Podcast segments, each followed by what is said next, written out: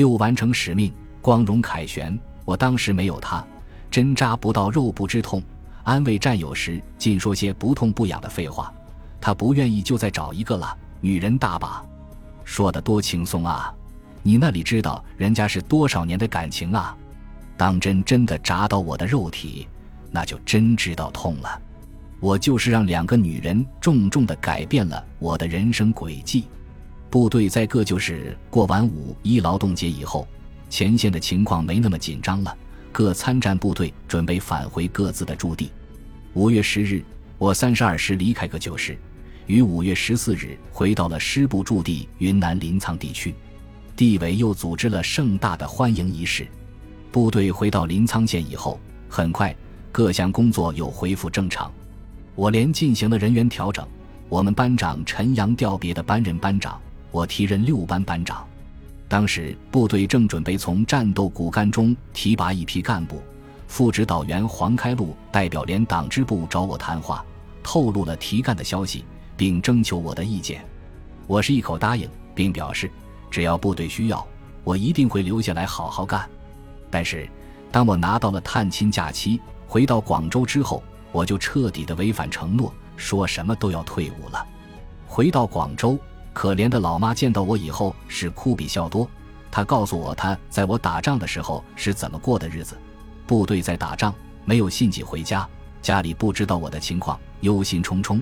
加上社会上谣言很多，什么部队死伤很大，我们的部队多少年没有打过仗了，我军打不过越南军队等等，把老妈吓得半死。真是及时抱佛脚吧！老妈不知从那里抱来一尊陶瓷做的观音。每天对着观音菩萨磕头烧香，祈求菩萨庇佑我儿无灾无难，死里逃生。老妈身体不好，腿又坏了，每餐只能吃二两米饭。当饭做好，当想到儿子在战场不知有没有饭吃，一担心就放下饭碗哭了起来。哭累了，休息一下，再拿起饭碗，没吃一口，又想起儿在身边一起吃饭的快乐时光，再忍不住又哭了起来。就这样。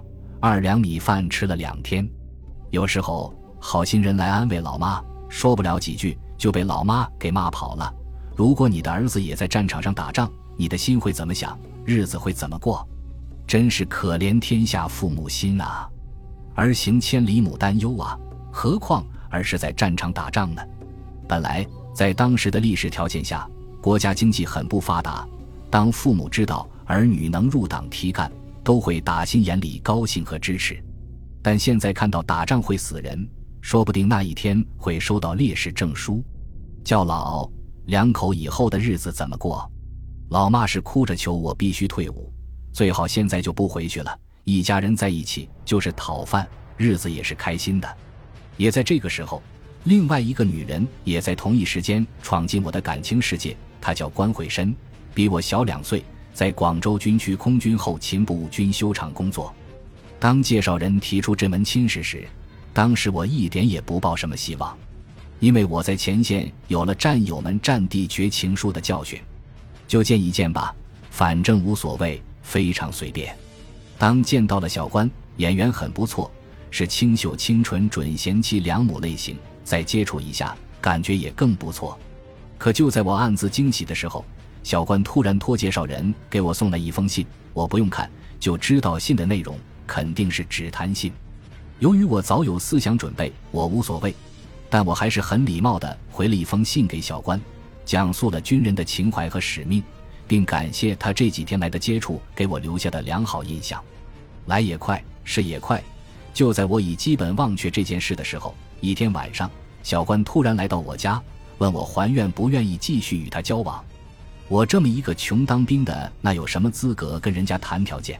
但我还是郑重的把我可能随时在上前线及可能提干留队的事，毫不隐瞒的告诉人家，以免误人终身。在以后的日子里，那简直是快乐极了。很快就与小关确定了关系。新一代最可爱的人让我给当上了。已经退伍回到广州的老乡们，无一例外反对我继续留在部队。咱们已经把孙子辈的兵役期都服完了，已经对得起国家了。广州这个华南最大的城市，多少人发梦都想进入的花花世界，你这是自找苦吃。留在那大山深处，别说人，鬼都见不多一个。赶快回来吧！还是小关善解人意，他表示能回来最好，我会嫁给你的；不能回来也无所谓，我会去部队看你，那你就应该放心了。被人爱，多么幸福！回到连队，我是一反常态，又压床板，又闹情绪，一个子走。指导员李廷忠尽了最大的努力想留住我。其实我也很感激指导员的诚意，但在这人生的转折点上，我被家乡的两个女人所征服，只有对不起部队了。为此，指导员还发了狠话：在组织最需要你的时候，还坚持要走，就把党籍留下。当然，这只是气话。八零年一月，我离开了战斗的连队，回到广州。在我一位当局长的老叔的活动下，找到了当时任省口岸办主任、曾当过省交通厅厅长的何明老伯的关照下，我顺利的安排到省交通系统一家大的国营单位，当上一个小小的政工干部。这时的我是年少英俊，头上还顶着光环，那些好心的老大姐、老大妈争着向我推荐他们的小侄女、外甥女。由于有了小官，又有战场绝情信的教训。他们的好意全让我给拒绝了。一段时间以来，我被他们在背后指点，这小子眼界还挺高的。同样，小关那边的追求者也不少，有同事，还有干部，也是有了我的原因，也被小关拒绝了。在新的工作岗位上，因为一次工伤事故，我就莫名的胸闷，心动过速，怎么检查也找不到原因。在部队驻地临沧。我也曾经去过六十三野战医院检查这个症状，也没发现什么问题。最后到中山医学院找到专家，才查出病因是在战场上爆破时爆点离心脏太近，装药太多，爆炸的冲击波造成对心脏神经的损害，没有特效药，只能通过疗养恢复。当医院的报告书送到单位领导的手上，二话不说，马上安排。把我送到黄埔岛上的省第二工人疗养院休养了八个多月，直到我住院都住怕了，才跑回来。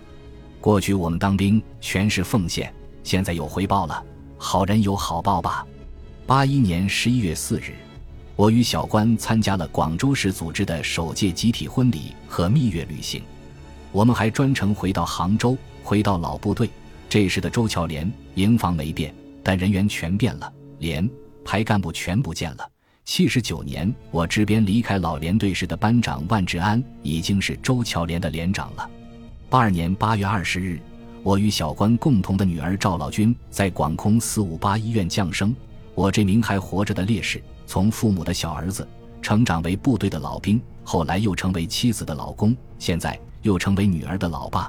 从此，我与广大的草根市民一样，过着平淡安稳。而又快乐的居家生活。作者赵老明著。